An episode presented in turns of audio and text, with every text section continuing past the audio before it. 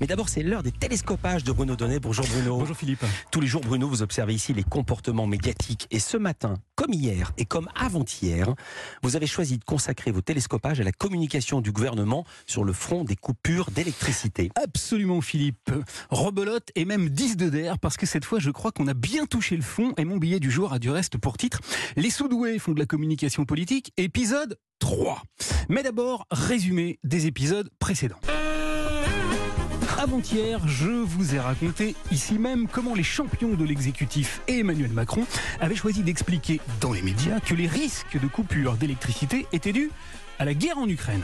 Nous allons tenir cet hiver malgré la guerre. Et je vous ai immédiatement rappelé que les problèmes n'étaient absolument pas la guerre, mais bien l'état calamiteux de nos centrales nucléaires qui, pour la toute première fois depuis des décennies, ne sont plus en mesure d'assurer notre indépendance énergétique. Hier, je vous ai fait entendre comment après avoir dit pendant des jours qu'il fallait que les Français se préparent à subir des délestages, tous les membres du gouvernement avaient subitement rétro-pédalé parce que le président de la République leur a passé un savon. Ce débat est absurde.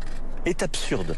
Eh bien, figurez-vous, Philippe, que ce matin, j'ai encore mieux. Eh oui, toujours plus fort et toujours son filet, je vous ai dégoté cette fois la journée d'hier et son héros, toute catégorie, le porte-parole du gouvernement, j'ai nommé Monsieur Olivier Véran. Alors lui, il est fantastique. Hier, juste après le Conseil des ministres, il avait conférence de presse. Et alors que tous les membres du gouvernement ont donc passé des semaines à expliquer aux journalistes pourquoi et comment il fallait se préparer à subir des coupures d'électricité, eh bien il s'est mis à engueuler les journalistes et à leur expliquer qu'ils n'avaient rien compris et qu'ils écrivaient tous des conneries monumentales.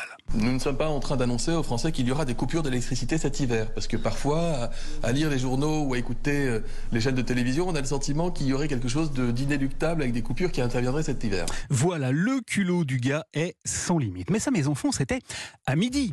Parce que deux heures plus tard, en pleine Assemblée nationale, un autre membre du gouvernement, Pape Ndia, ici devant ministre de l'Éducation, qui n'a manifestement pas écouté son copain Véran, a déclaré que si, si, si, les écoles se préparent bien à affronter quoi?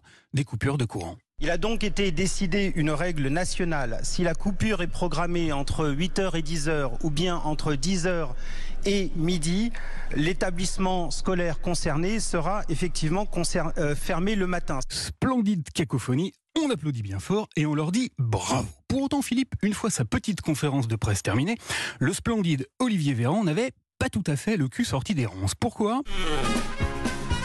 Eh bien, parce qu'il avait encore une énorme incongruité à affronter. Figurez-vous qu'il avait accepté l'invitation de BFM TV qui diffusait hier soir une émission spéciale consacrée, je vous le donne en mille. Bonsoir à tous, bienvenue dans notre nouvelle émission spéciale consacrée au risque de coupure d'électricité.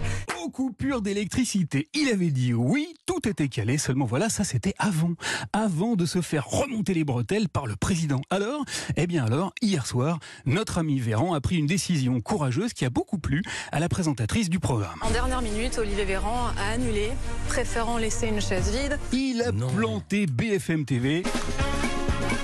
Courage, fuyons. Alors je ne sais pas Philippe s'il y aura un épisode 4 parce que reconnaissons-le, le niveau de comique de l'épisode 3 diffusé hier paraît tout de même assez difficile à dépasser. Merci beaucoup Bruno Donnet. À demain. 9h